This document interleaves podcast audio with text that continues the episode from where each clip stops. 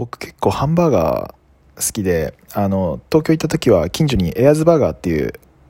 バーガー屋さんがあってよく行ってたんですけれど今大阪に引っ越してきて近くに美味しいバーガー屋さんないかなって思ってたんですよね。で、まあ、東京行った時にすでにあの紹介されてたんですけどあのムーンライトギアっていうあのアウトドア系のショップがあって僕割とそこ好きでよく行ってたんですがそこのあの店長の服部さんって方からあの美濃にある、えーと、フランク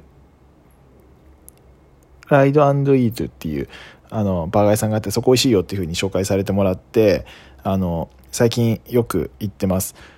まあ、割ともう週1ぐらいで行ってるんですけどすごくボリューミーで味も美味しいので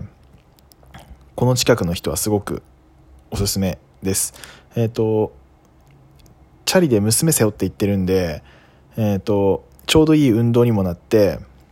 結構これからリピしそうです。